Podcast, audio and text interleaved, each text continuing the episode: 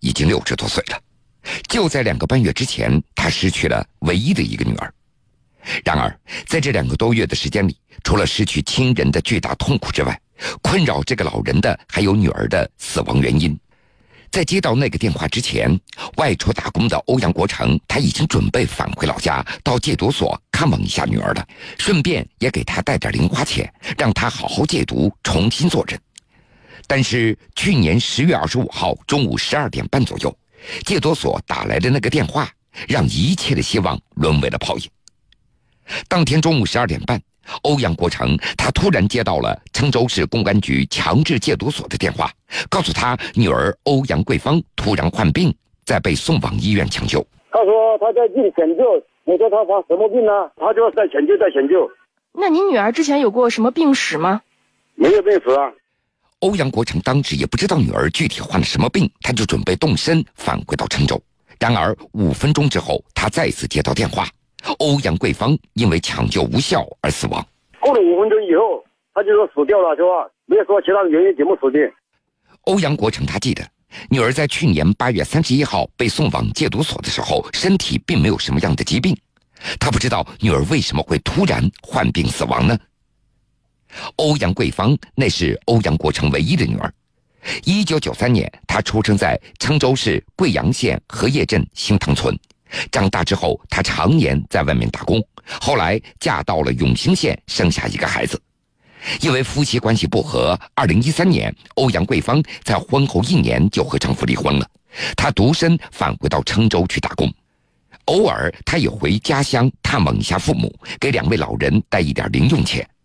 离婚之后，他总是跟父母抱怨生活没希望了，觉得很累、很烦躁，并且还染上了毒瘾。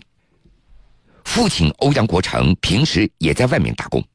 去年十月二十五号中午十二点钟左右，在接到女儿出事的电话以后，他下午三点钟就赶到了郴州第一人民医院。去了之后，他并没有发现女儿。接待他的戒毒所的工作人员告诉他，欧阳桂芳的遗体已经被送到了殡仪馆，并且将欧阳国成带到了戒毒所来商量死者的善后事务。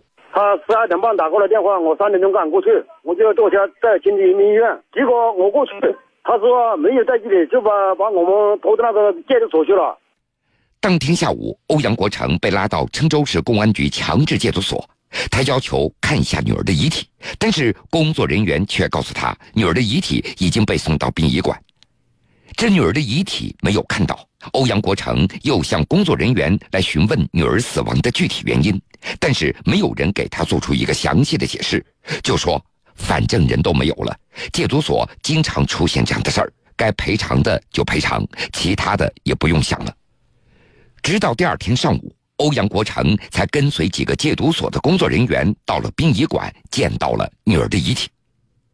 女儿身体的其他部位都被布给遮盖起来了。老人只看到了女儿的脸部，只见女儿面部淤青，鼻孔流血，脸也好像被人打肿了。只看到一个脸部，其他地方没有看到。那毕竟啊，缺血嘛，那个脸打肿了嘛，他就开始给我们看了个脑袋。那么，女儿到底是怎么死的？欧阳国成他怀疑女儿肯定是在戒毒所里被人打死的。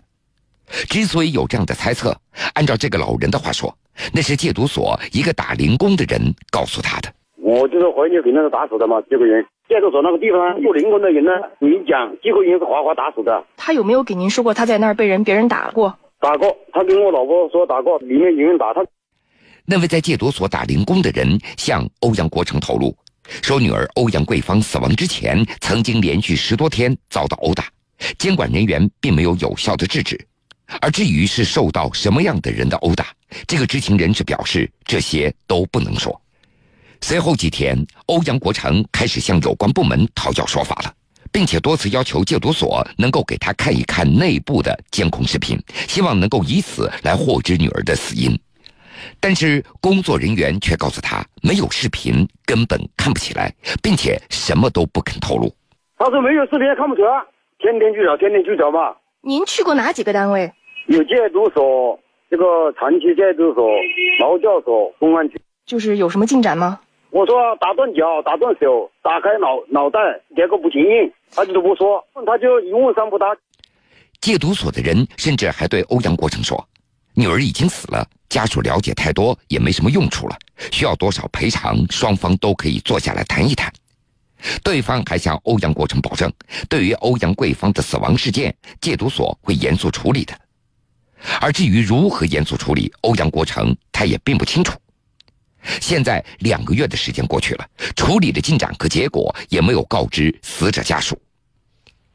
在没有搞清楚女儿死因的情况下，十一天之后，欧阳国成同意和戒毒所达成经济赔偿的协议，家属总共拿到了四十七万元的赔偿款。因为自己就是这么一个女儿，对于这样的一个赔偿，欧阳国成他并不满意。事先他找律师算了一下，应该是七十多万。我是说，我是他一个女儿，我是独生女。他说我这个是最高的平安了。我请律师，请律师算的七十多万，他最后七十多万，他就倒了一半下来再处理的。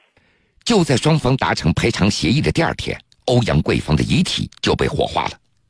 火化之前，欧阳国成从戒毒所人员那儿又得知了一些关于女儿死亡的零星的信息，说法医在女儿遗体火化的时候检查了一下，其实欧阳桂芳那是多器官衰竭而死亡的。法医火化的时候检查了一下，他就是多器官多器官衰竭死亡。呃，对，戒毒所告诉我的。欧阳国成在拿到这四十多万元的补偿款之后，一直不清楚戒毒所对女儿死亡事件的处理情况，好像女儿从来就没有存在过一样。对家属来说，欧阳桂芳的死因似乎就要成为一个永远不能解开的谜了。女儿去世已经有两个多月了，回想起把女儿送进戒毒所这样的决定，欧阳国成有点后悔了。他的心里始终在想。如果不送女儿去，至少她还活着。当初送女儿到戒毒所，欧阳国成就是想帮着她把毒戒掉，重新做人。出来之后找个好人家结婚，没想到送去不到两个月，人就没有了。欧阳国成有点无奈，为了使这个女儿戒毒，他劝解了多次，没有任何的结果，甚至都打骂过这个女儿。那是在去年八月三十一号，他将女儿欧阳桂芳送到了派出所，希望派出所能够帮着联系戒毒所。但是，直到去年九月二十号，女儿打来电话，欧阳国成才得知女儿已经进入了郴州市公安局强制戒毒所。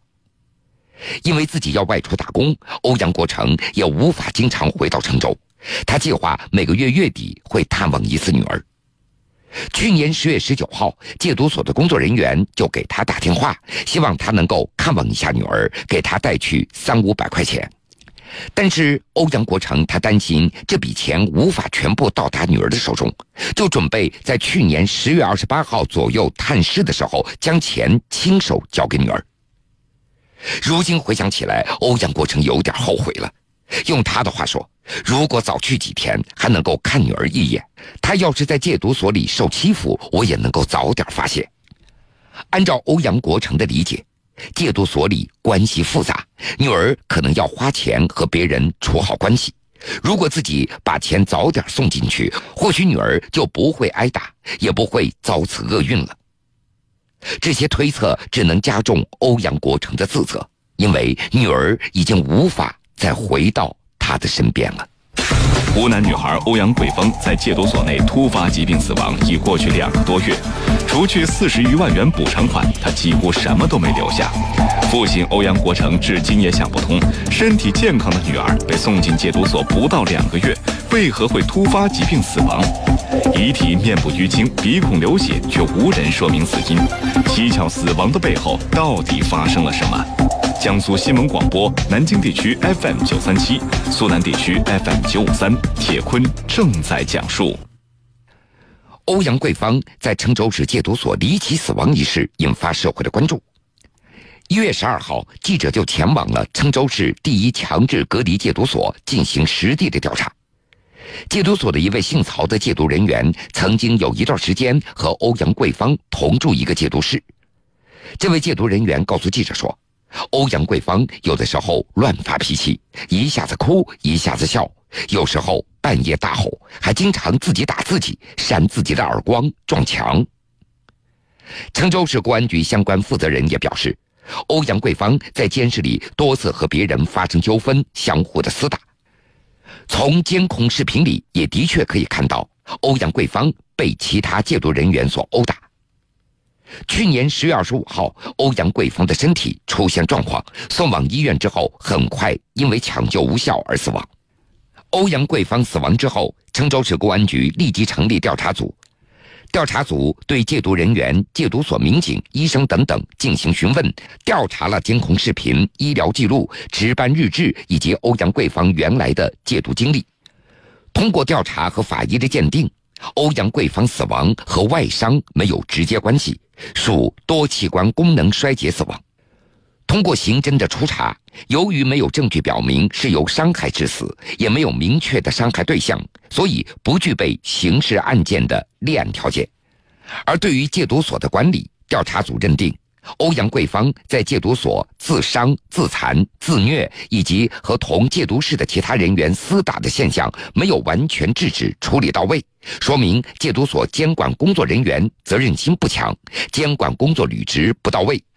目前，相关责任人的调查处理正在进行当中，包括干部调整、责任干警的处理以及其他违纪问题的处理。对涉事干警立即停职，严肃追究责任。事件发生以后，郴州市公安局已经对出现的问题举一反三，对管理方面存在的漏洞进行整改和完善。一月十二号晚上。郴州市公安局紧急开会，决定对戒毒所教导员李海燕撤职，所长段吉林免职，相关人员纪律处分正在按照程序而办理。鉴于戒毒所存在没有及时处理的过错，加上死者父母年纪较大、家庭贫困这样的情况，戒毒所给予死者家属四十七万元的救助。好了，各位。这个时间段的新闻故事，铁坤就先为各位讲述到这儿。半点之后，新闻故事精彩依旧，欢迎各位到时。